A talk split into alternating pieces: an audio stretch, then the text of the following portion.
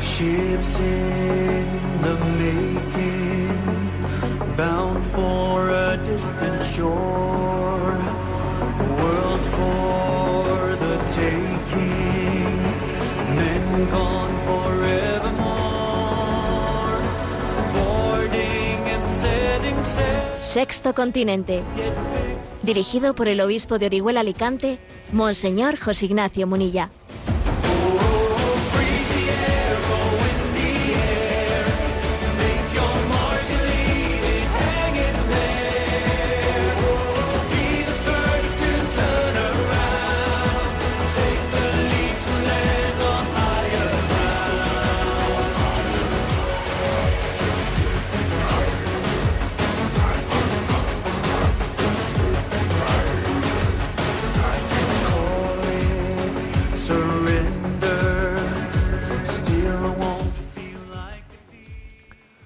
Cordial saludo a todos los oyentes de Radio María. Un día más, con la gracia del Señor, nos disponemos a realizar este programa radiofónico llamado Sexto Continente, que lunes y viernes de 8 a 9 de la mañana, una hora menos en las Islas Canarias, realizamos aquí en directo en Radio María España.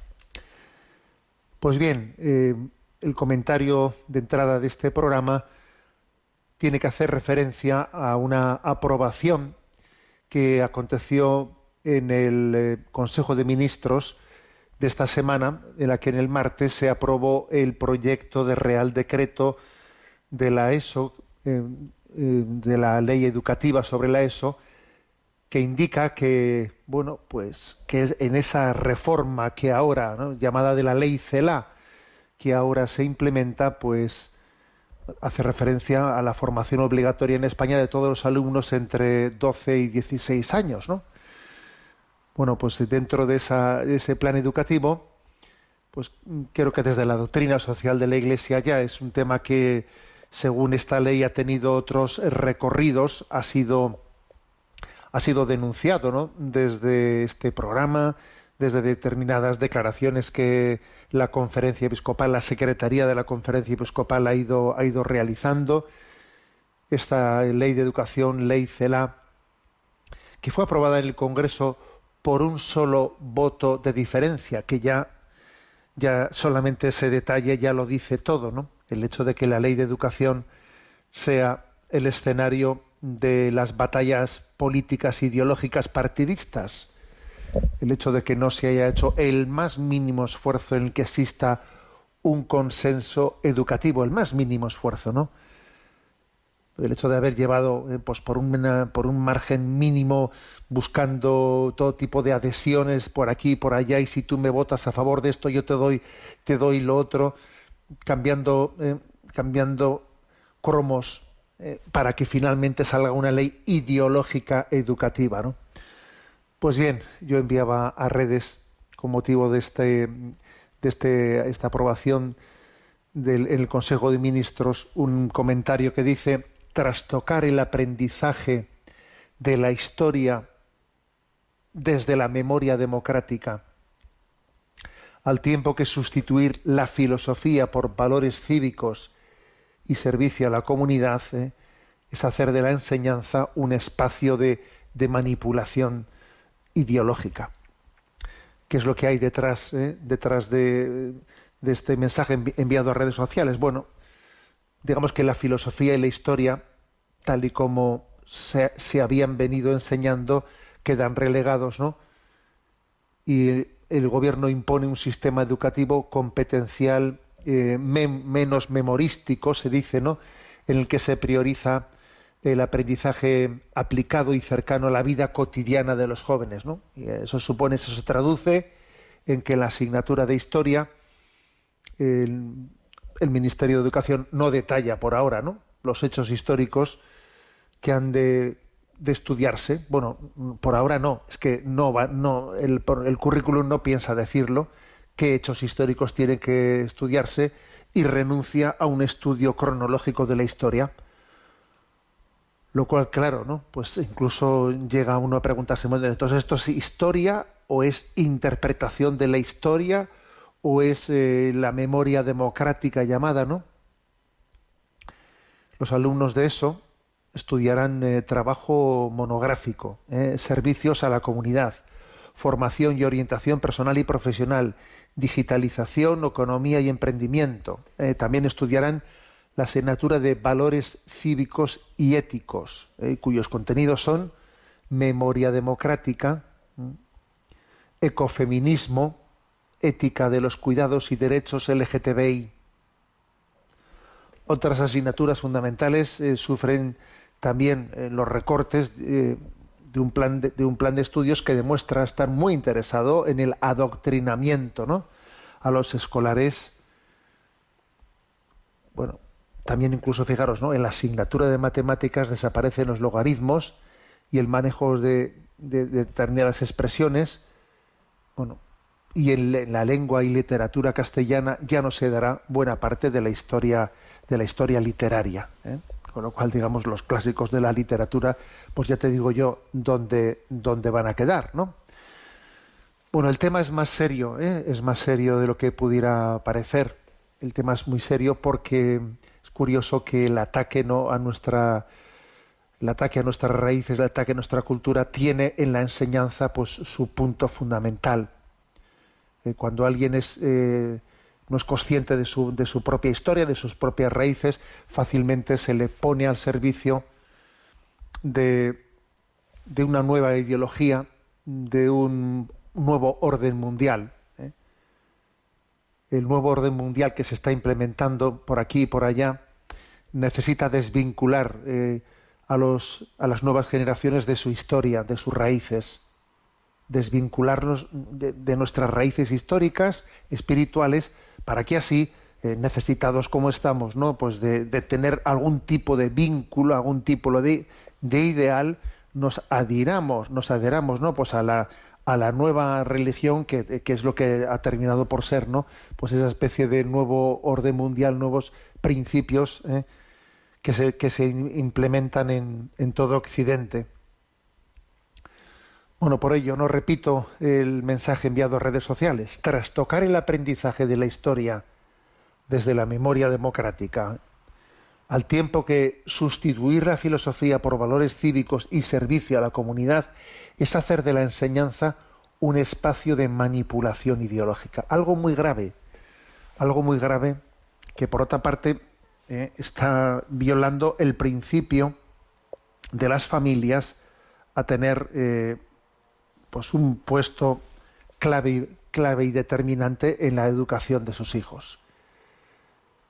Creo que también se está recurriendo eh, a, una digamos pues algo que, tiene una parte una parte de verdad pero que es manipulado el hecho de que se, se diga bueno es que hoy en día tenemos que implementar el sistema educativo desde, desde las competencias, ¿no? Lo importante es sobre todo desarrollar competencias, desarrollar competencias en, pues en, los alumnos. Lo importante no es tanto eh, lo que aprendan, sino que aprendan a la gestión de sus sentimientos, la toma de decisiones, la asunción de riesgos, eh, las habilidades de, resolución de problemas, el que tengan iniciativas, el que tengan pensamientos creativos. No, a ver, lo importante no es enseñarles cosas, sino que ellos mismos, ¿no? Eh, mm, tengan destrezas, tengan destrezas. A ver, pero desvincular eh, esos, esas competencias o esas destrezas, ¿no?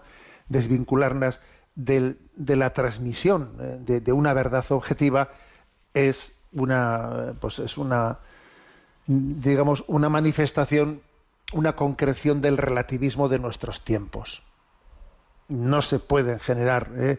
destrezas, no se pueden conseguir destrezas, no se pueden desarrollar competencias si no es desde el fundamento de la verdad, desde el peso de la verdad transmitida, que tiene una que tiene un valor normativo, que es una verdad ante la cual el hombre no está llamado a configurar su vida.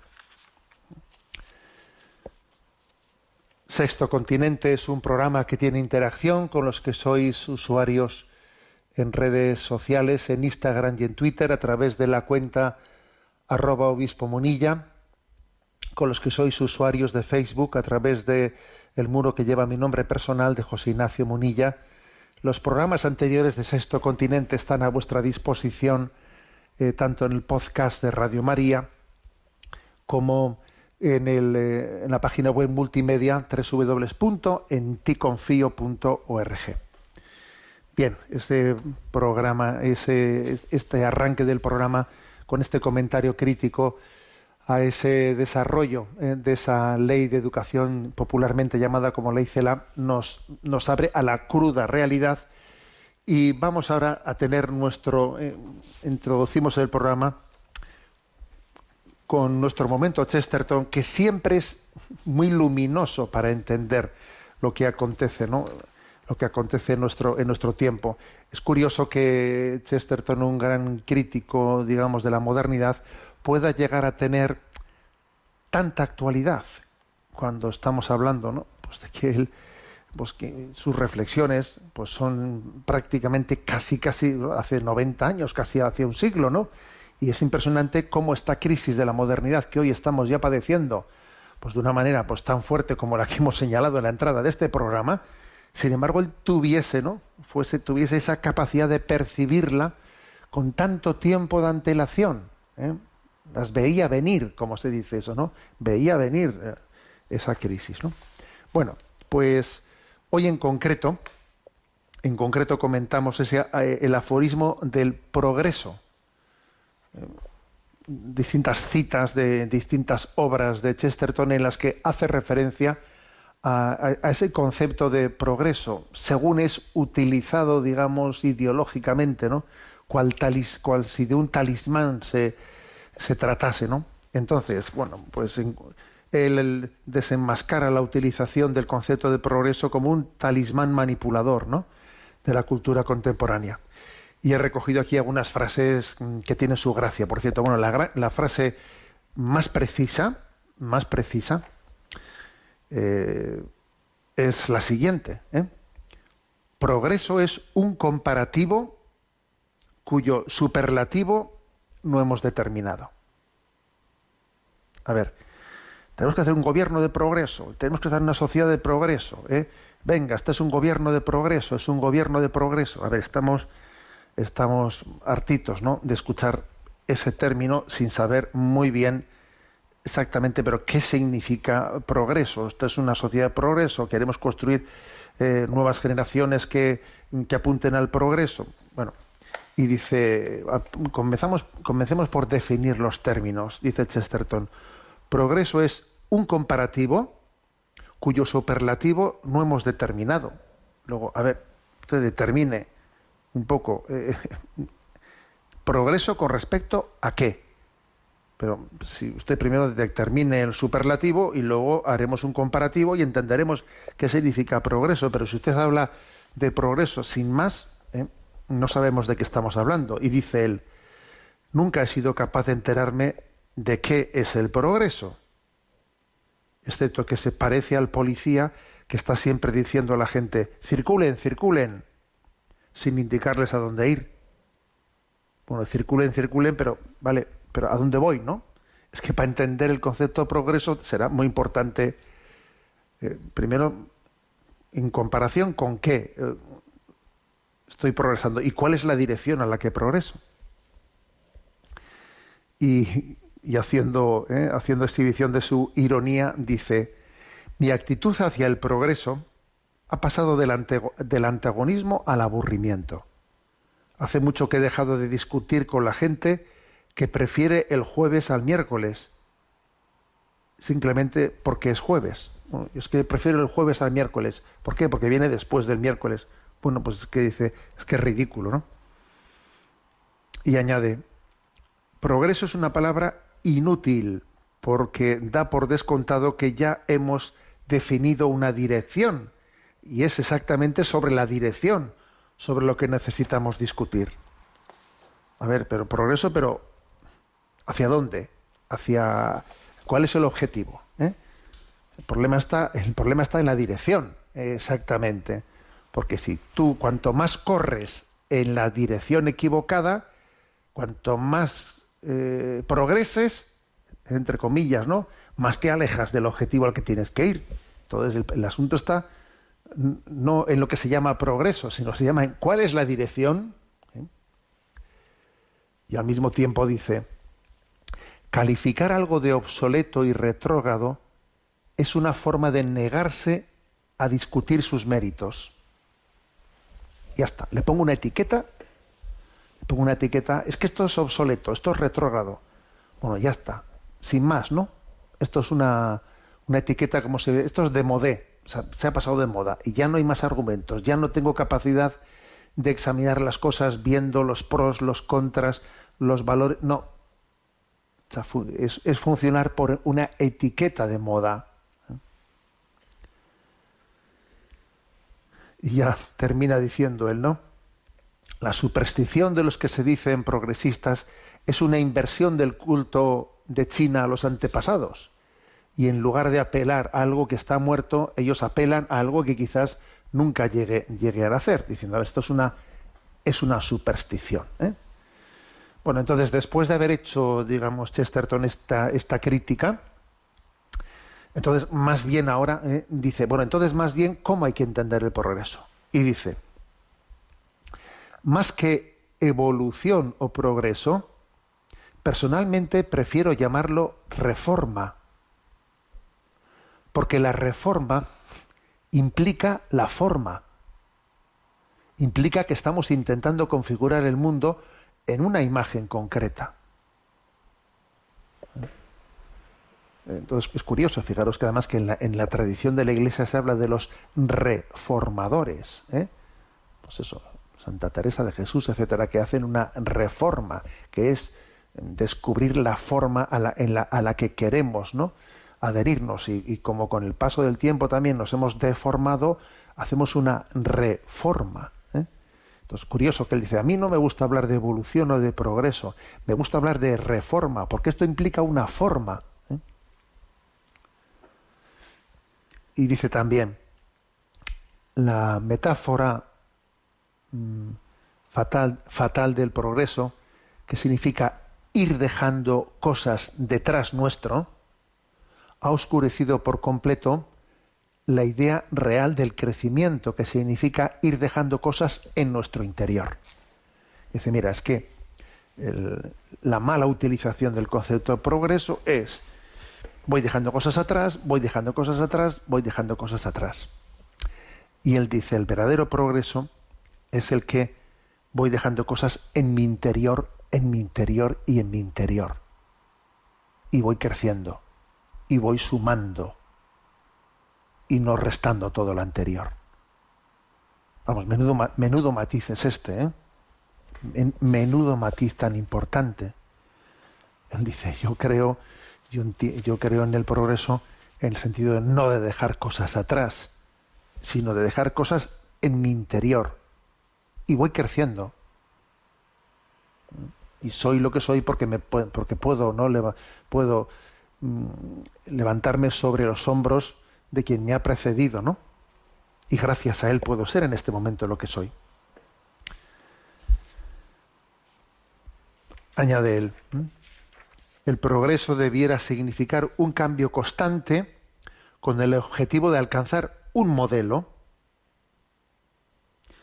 pero significa, sin embargo, un cambio de modelo, y eso es el error. Así que, en vez de transformar la realidad para elevarla hasta el ideal, estamos alterando el ideal. No. La clave está en, cuál, es, cuál es mi modelo, cuál es eh, lo que él decía. Esto es una reforma, bueno, pero es porque tengo claro cuál es la forma. Eh, Repito esta frase, el progreso debiera significar un cambio constante con el objetivo de alcanzar un modelo, pero significa, sin embargo, dentro de esta utilización eh, manipulada de la palabra progreso, significa el cambio de modelo, o sea, no, no, no hay modelo, no hay modelo. Bueno, y finalmente, también he seleccionado pues, un, un par, de citas que hablan sobre la- las implicaciones teológicas también, ¿no? que están detrás de, de- del falso concepto de, de- progreso. Y dice en una expresión, sin la doctrina del pecado original, toda idea de progreso deja de tener significado. Dice, mira, eh, es que para entender ¿no? la necesidad del hombre de, progresar verdaderamente, hay que partir de que, existe un pecado original, existe una, una herida, y el hombre tiene que ir sanando esa herida y tiene que ir eh, pues, en una continua restauración, ¿eh? restauración interior. Dice, si tú, dice, cuando la cultura actual es eh, ciega, no, parte de una antropología falsamente optimista, una antropología que es ciega, descubrir la herida interior, esa que, esa, que dice Chesterton, ¿no? que sin el pecado original es imposible entender la herida del hombre, del hombre interior, claro, pues mm, tenemos un problema. No vamos a entender bien el concepto de progreso, difícilmente lo vamos a entender sin ese, dice, sin el reconocimiento ¿no? del pecado original.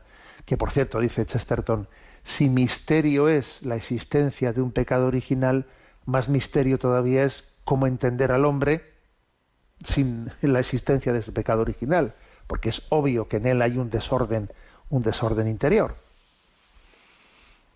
Y, dentro de este desenmascarar al progreso utilizado como una idolatría, idolatría dice, el progreso es como una providencia, pretende ser, ¿no? Como una providencia sin Dios. Esto es, la teoría de que todo ha ido mejorando constantemente por pura casualidad una especie de optimismo ateo basado en una coincidencia eterna más milagrosa que un milagro. Pues, claro, tiene, tiene el, eh, esta, mm, digamos, esta deformación del concepto de progreso, tiene el problema de que no, a partir de que existe una herida, primera una herida del pecado original, que tenemos que tener en cuenta para, eh, para, para entender qué se entiende por progreso y qué no se entiende por progreso. Eso es el primer punto. Y segundo, a ver, hay que entender que, que, hay una providencia, que Dios nos cuida, que el devenir de la historia también está en manos de Dios. Que si tú le atribuyes a la casualidad, ¿eh? lo que en el fondo es una causalidad, es la causalidad de que Dios dirige los hilos de la historia, pues tú también no te vas a aclarar nunca con lo que es el progreso. Vas a utilizar el término progreso como una especie de providencia atea. Y a la providencia atea le llamarás progreso. ¿eh? Bueno, curioso como siempre Chesterton. ¿eh? La verdad es que eh, nos ayuda a pensar, ¿no? Nos ayuda a pensar y creo que es un lujo, un lujo que, en esta cultura de la vulgaridad, en esta cultura de la mediocridad, pues, pues tengamos resortes, ¿no? Para, para, tener una capacidad crítica frente, frente a, este, a esta crisis eh, del relativismo de nuestro tiempo. Bien, bueno, tenemos nuestro momento de intervención de los oyentes. Eh, sabéis que hay una, un correo habilitado que es sextocontinente arroba sextocontinente arroba y a Natalia, que está en la emisora, le vamos a pedir que nos presente eh, las preguntas seleccionadas. Adelante, Natalia. Un oyente nos comparte su situación dramática. Querido Monseñor, nunca me lo hubiera imaginado. Tengo un matrimonio muy difícil y no hemos sido felices nunca, ni de novios, pero ahora entiendo que tenemos como una dependencia emocional mutua. Tenemos cuatro hijas. Llevamos más de 30 años juntos, 20 años casados. Estamos en la iglesia, yo frecuento los sacramentos todo lo que puedo.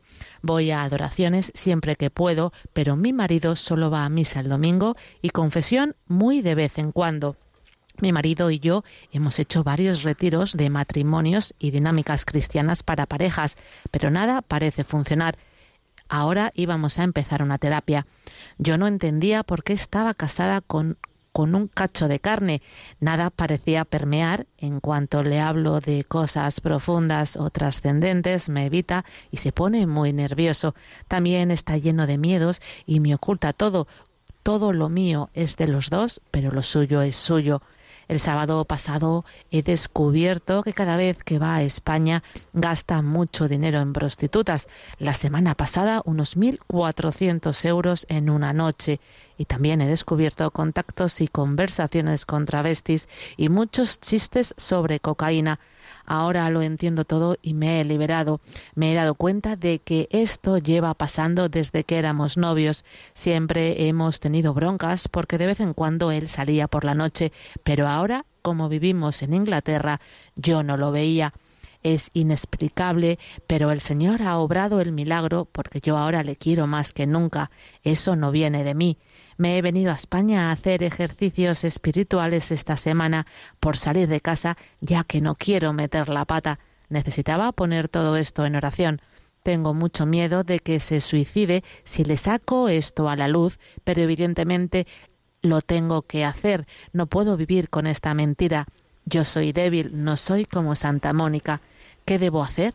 Ya he hablado con un sacerdote y me ha dicho que el Señor actuará, que si Él lo quiere infinitamente y permite que su hijo esté encadenado un día más, yo no debo precipitar las cosas, que sea el Espíritu el que actúe.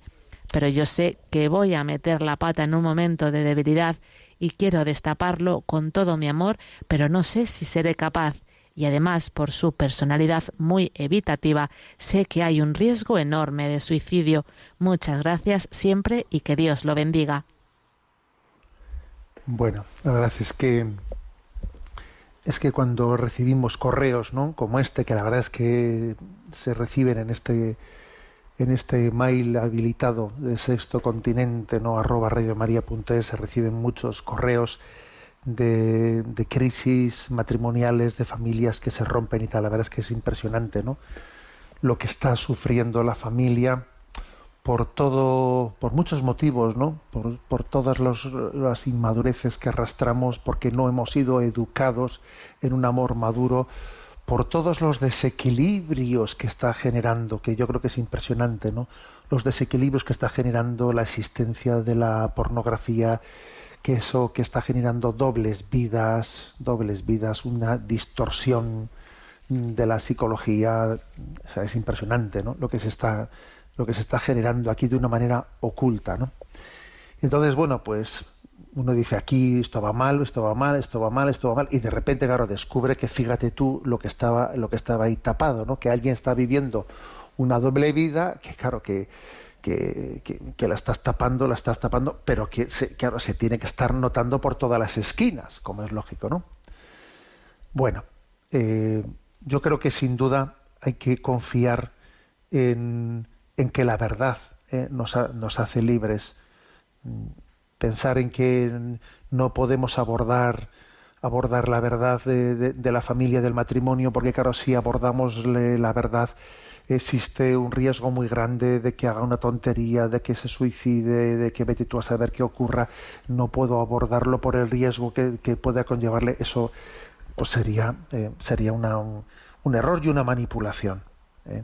Sería caer, claro, pues en una en una forma de ser en la que sería autodestructiva, ¿eh? autodestructiva para todo el mundo, ¿eh? para todo el mundo, no, no únicamente para la esposa, sino en el fondo para, para el conjunto de la familia no, no abordar el problema por, por el riesgo, por el miedo de lo que se pueda derivar de abordarlo, no puede ser.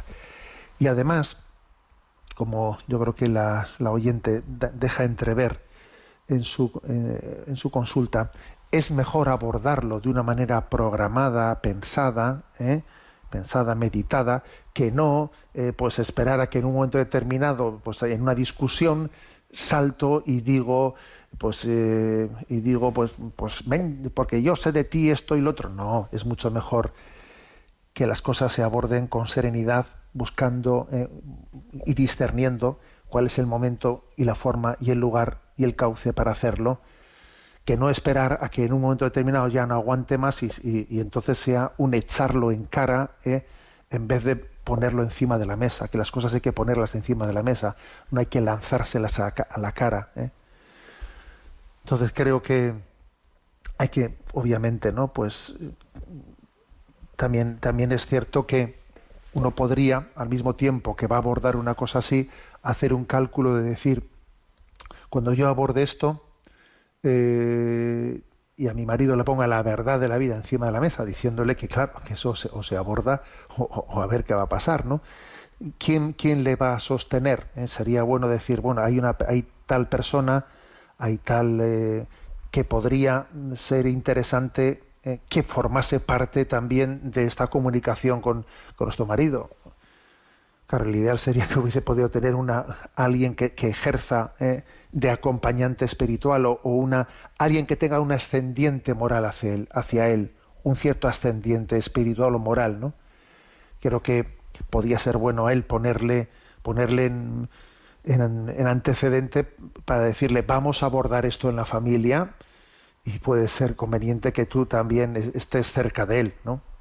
Esto creo que es así. Y también decir, ¿no? Que dentro de que dentro de, esta consulta tan dramática, pues hay que hay que darle gracias a Dios porque a una esposa le dé esa capacidad de, de lectura con misericordia, ¿no? Lectura con misericordia, porque dice, bueno, me impresiona no decirle, pues paradójicamente Dios me ha dado la capacidad de amarle ahora más que nunca, porque veo que está atrapado, ¿eh? atrapado por adicciones y, entonces me doy cuenta de que su, capacidad de libertad es, es bastante limitada y siento, siento misericordia hacia él, ¿no? La verdad es que eso pues es un don, es un don del Espíritu, ¿eh? es un don del Espíritu que, que obviamente eso no puede traducirse en que se consienta o se haga la, la, la, vista gorda a lo que a lo que es gravísimo, ¿no? Pero sí queda la serenidad, la serenidad y la capacidad de abordarlo como, como, como debe de ser abordado, ¿no? Bueno, en definitiva, eh, encomendamos, ¿no? Encomendamos este caso como tantos otros, pero también yo aprovecho para decir que son muchísimos los correos que llegan de este tenor, ¿eh? y que son indicativos de lo que está sufriendo la familia. Madre mía, lo que está sufriendo. ¿Hasta qué punto estamos, eh, estamos destruyendo eh, las relaciones familiares fuertes, estables, fieles, fieles, que son las que nos dan garantía de, de, de fidelidad, damos, de felicidad, ¿no? No hay felicidad sin fidelidad. El problema está que aquí se promete, ¿eh? una falsa felicidad al margen de la fidelidad y eso no existe, es un engaño, es una trampa, ¿no? autodestructiva. Bueno, rezamos por la por la familia. Y vamos a tener, eh, des, también es un, una forma de poder hacerlo, un momento de oración eh, a través, sirviéndonos de este canto Pasión de Dios del grupo Hakuna.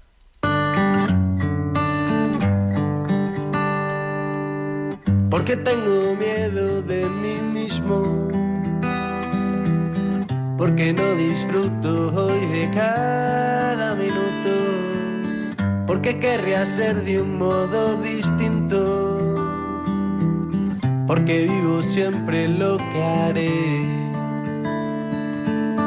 Tanta cosa para motivarme, basta ya de maltratarme.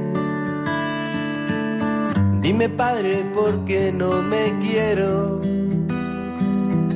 Solo tu aprecio mata mi desprecio. you.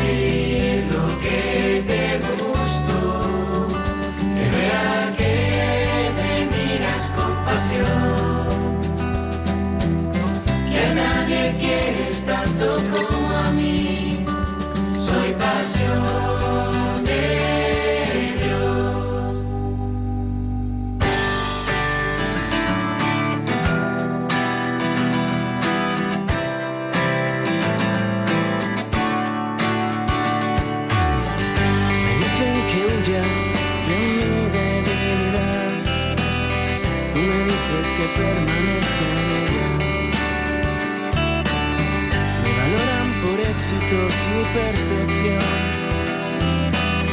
Tú disfrutas conmigo tal y como soy. Débil, enfermo y en pecado. Puro, impotente y quebradizo. Solo así descubro cómo me solo así descubro cómo me quiere.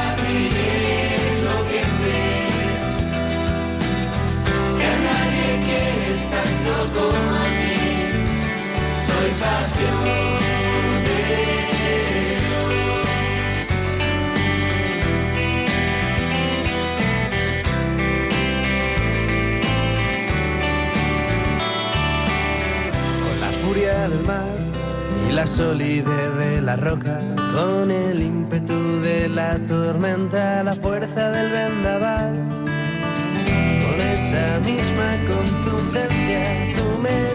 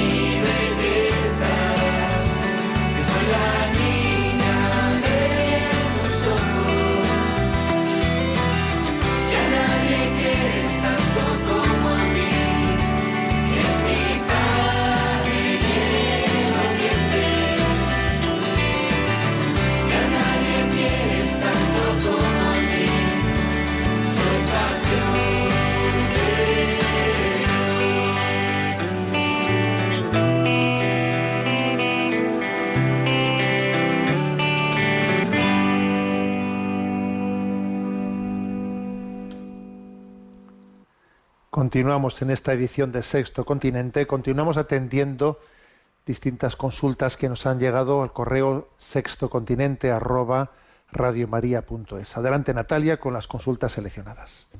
Luis Daniel de Vitoria nos plantea, le agradeceríamos que se explayase usted en el mensaje que envió a redes el 27 de marzo que decía, el narcisismo acampa a sus anchas en las redes sociales. La preocupación por gustarse a sí mismo o por gustar a cuanto nos miran suele ser reflejo de la carencia de un amor maduro. Bueno, yo estoy convencido que uno de los grandes dramas ¿no? de nuestra cultura pues es la incapacidad de, de, una, de amar saliendo de nosotros mismos, ¿no? que la herida principal de nuestro tiempo es, una, es la herida del narcisismo, ¿eh? la herida de estar encerrado en nuestro, en nuestro propio yo. Eso es una herida, es una herida tremenda. ¿eh? El yo-yo, yo-yo. El, que hayamos hecho pues una, construcción en torno a la vida en la que no salimos de nosotros mismos ni abrirnos al amor de Dios y abrirnos también ¿eh? al amor del prójimo y a la llamada de Dios a través del prójimo. Entonces eso se traduce en la gran herida del narcisismo y creo que las redes sociales son reflejo, pero al mismo tiempo también lo alimentan. No solo es un reflejo de lo que hay, sino también es una fábrica de lo que hay. Es una fábrica.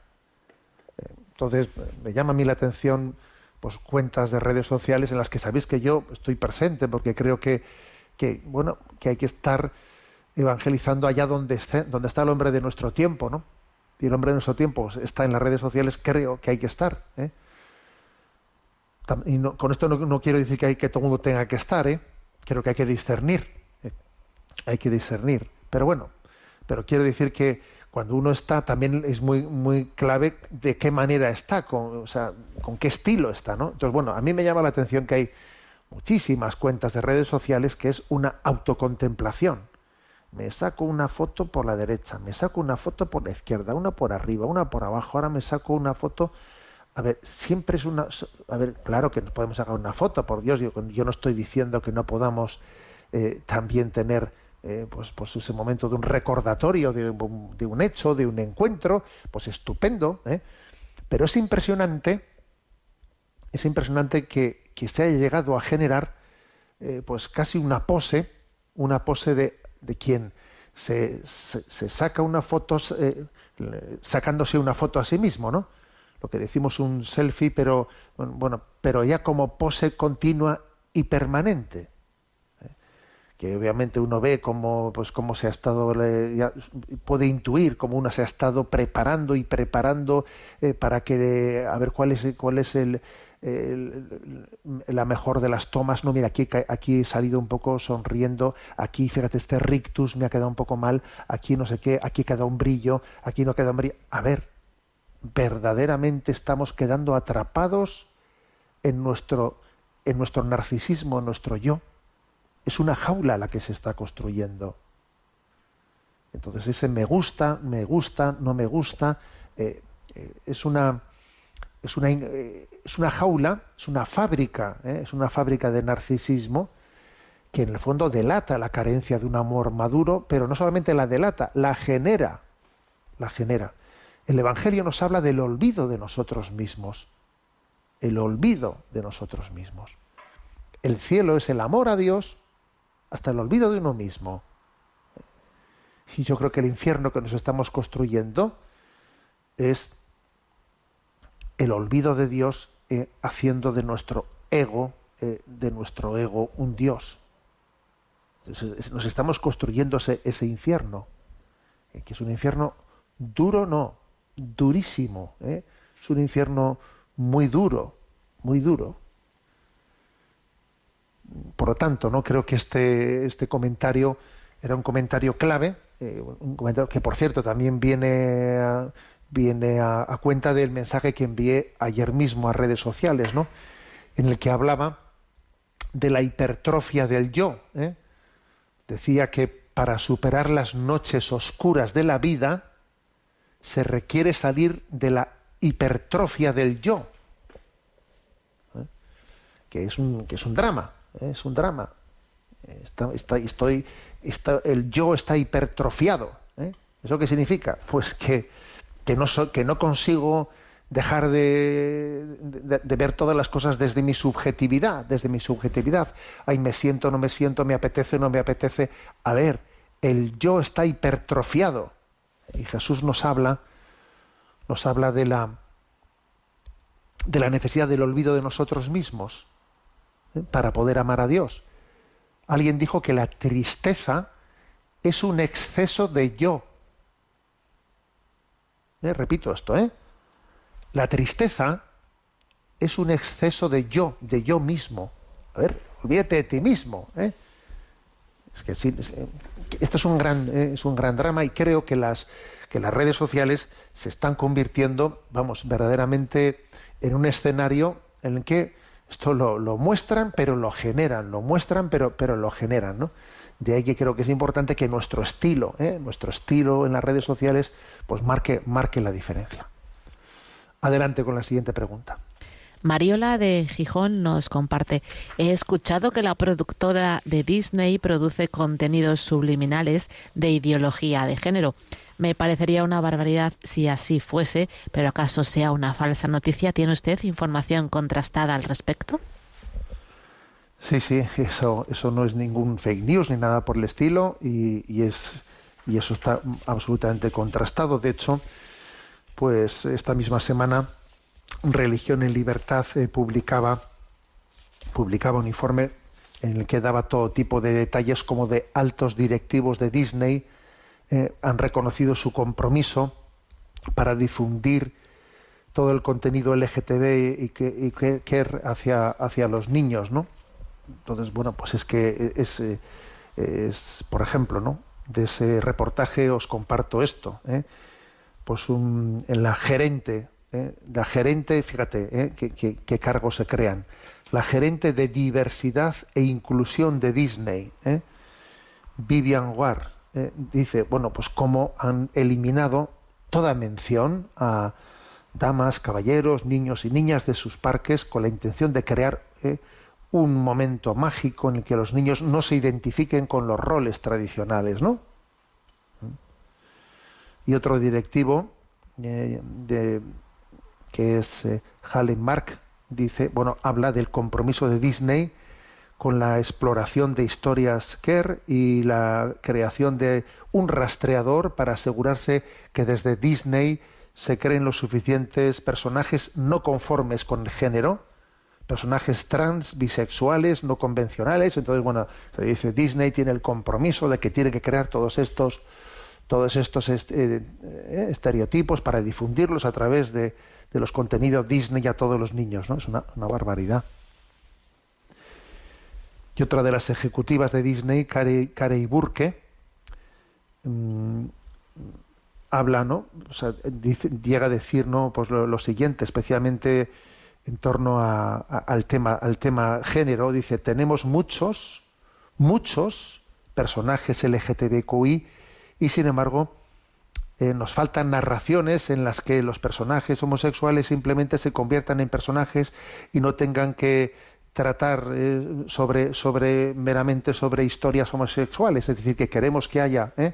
dice Burke, pues personajes homosexuales dentro de, de- todo el aparato de Di- Disney, que algunos tengan historias homosexuales, otros no las tengan, para intentar tener una diversidad de una diversidad, no, no- no tener meramente eh, dos o tres o cuatro modelos, sino abrirse a, a toda, ¿no? a toda la gama LGTBQI, etcétera. Bueno, entonces esto es una realidad, ¿eh? es una realidad el, hecho de que se esté mm, se está incidiendo de esa manera. Os cuento una anécdota, ¿no? Y es que eh, tuve un encuentro hace poco con nuestros seminaristas que habían estado de campaña de San José, pues porque en torno a San José, pues los seminaristas suelen marchar pues, por las parroquias para dar su testimonio sobre el seminario y visitan eh, colegios y se encuentran con los alumnos y bueno, ¿no? Tanto en colegios eh, católicos como en colegios públicos donde les abren las puertas en las clases de religión, etcétera, ¿no? Entonces, bueno, me, estábamos en una tertulia por la noche en la que me trasladaban, ¿no? sus impresiones y claro, como habían estado dos años pues sin, sin salir con esto de la pandemia, ¿no?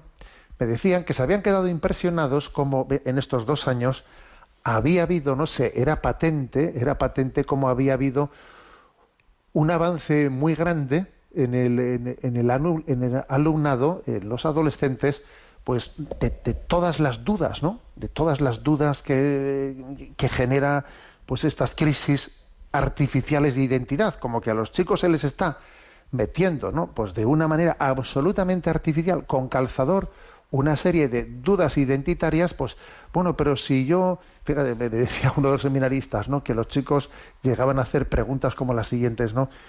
Y yo, y si, si, y si uno es transexual, también puede ser sacerdote, y no sé qué. Fíjate, eh, que es- esa, esa pregunta, ¿acaso al- alguien puede pensar que una pregunta como esa puede nacer de un discurso lógico, de una necesidad de, creci- de crecimiento, de aclaración de un joven, de no ser que se le haya llegado a introducir eh, todo tipo de confusión interior y mental, ¿no? Entonces, es, verdaderamente es preocupante, es, es, un auténtico escándalo, ¿no? Cómo se está eh, utilizando, bueno, pues desde, hemos puesto el caso de Disney, que ya es el colmo, ¿no? El caso de Disney, pero yo diría de to- todo el sistema educativo para, para pretender eh, introducir crisis, para generar crisis, eh, crisis de identidad, de, de género a, las nuevas generaciones. ¿no? Me parece que es, un tema ante, el que verdaderamente se debieran de encender, ¿eh? encender todas nuestras alarmas. Bueno, vamos a tener nuestro momento del DOCAT, ¿eh? nuestro comentario del DOCAT. Eh, dentro de ese apartado Vivir en libertad y sin violencia, comentamos el punto 271. ¿Qué tiene que ver Jesús con la paz? Jesucristo es nuestra paz. Efesios 2.14. Ya lo anunciaron así los profetas en el Antiguo Testamento al señalar que vendría un poderoso Mesías, del hebreo el ungido y en griego Cristo, y que este Mesías Cristo traería consigo un ansiado periodo de paz y un mundo nuevo en el que habitará el lobo con el cordero y el leopardo se tumbará con el cabrito. El Mesías será el príncipe de la paz. El cristiano cree que Jesús es esa gran señal y el comienzo de un mundo nuevo. El portador elemental de la paz es Él, quien fue la raíz del conflicto a liberar al hombre de la esclavitud. Jesucristo, con su muerte en la cruz, ha reconciliado al hombre con Dios y ha derribado el muro que los separaba. Bueno, como veis es pues un texto que está lleno de citas, ¿eh? de, citas bíblicas, ¿no? en las que se describe a Jesucristo como el príncipe, ¿eh? el príncipe de la paz.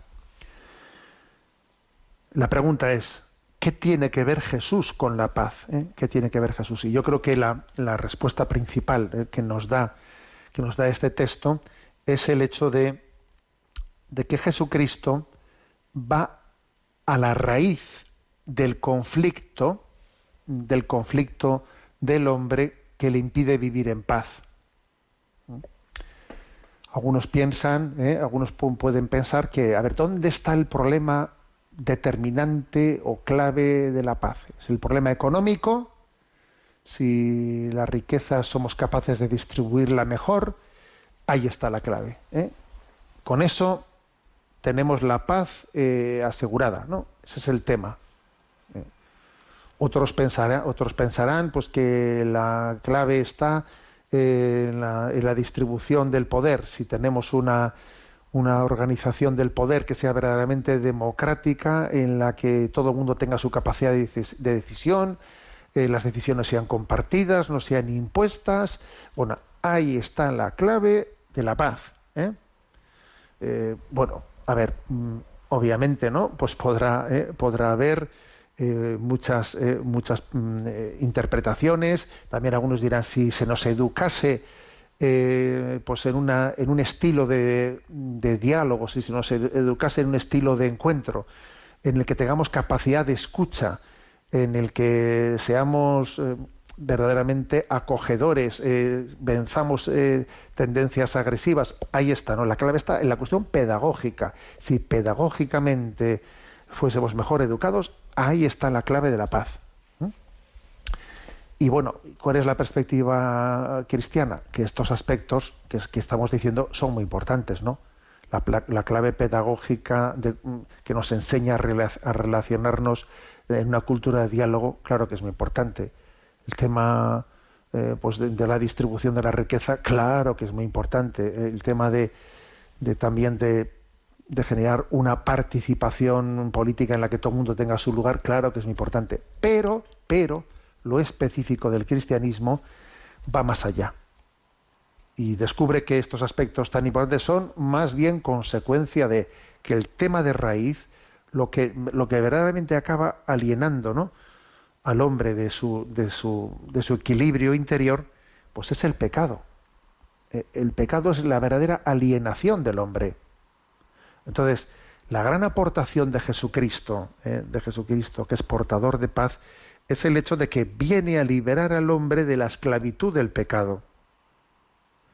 Y la, la vida de Jesús es redentora. eh, Tengamos esto en cuenta, no, no reduzcamos a Jesucristo meramente a, a alguien que, nos, eh, que nos, nos da enseñanzas sapienciales con sus parábolas, etcétera, de cómo relacionarnos, pues eh, cómo ser más solidarios. A ver, no reduzcamos la figura de Jesucristo a unas enseñanzas sapienciales, sino pongamos el, el dedo y el acento de que lo, el tesoro de, el mayor tesoro de Jesucristo es la redención interior del hombre. El hombre por el pecado ha quedado alienado, el hombre ha quedado enemistado con Dios. Y si el hombre ha roto con Dios, ha roto con su, con su propia conciencia, que romper con Dios y con la propia conciencia no son dos cosas distintas, sino una sola, cuando uno ha roto con Dios y con su propia conciencia, entonces empieza a ver a todos los que le rodean como sus enemigos, como sus competidores, y entonces comienza el problema. Y la excusa será el dinero, ¿eh? la excusa será eh, la política, la excusa será la otra, pero el problema está en tu fractura interior, en tu fractura interior. Interiormente estás fracturado. Entonces eh, Jesucristo va al- a la raíz del problema. La gran aportación del cristianismo es abordar, ¿no? Abordar eh, la herida del mundo desde, desde su origen, desde su origen. Y su origen, el origen está en, en la ruptura con Dios, ¿eh? en ese Dios que se hace presente en nuestra conciencia y cuando alguien eh, está rompiendo. Rompiendo con ello, pues todo se distorsiona. Bueno, pues este es la, gran, ¿no? Eh, por esto se dice de Jesucristo, Él es nuestra paz. Él es nuestra paz, es, el príncipe, ¿eh? el príncipe de la paz, portador de paz, pero sobre todo hay que decir que ha pacificado con su sangre con su sangre redentora, ha pacificado el corazón herido por el pecado, ¿no? Bueno, creo que esa es es la gran, la gran enseñanza de este punto 271. ¿Qué tiene que ver Jesús con la paz? Pues fíjate todo lo que tiene que ver. Me despido con la bendición de Dios Todopoderoso, Padre, Hijo y Espíritu Santo. Alabado sea Jesucristo.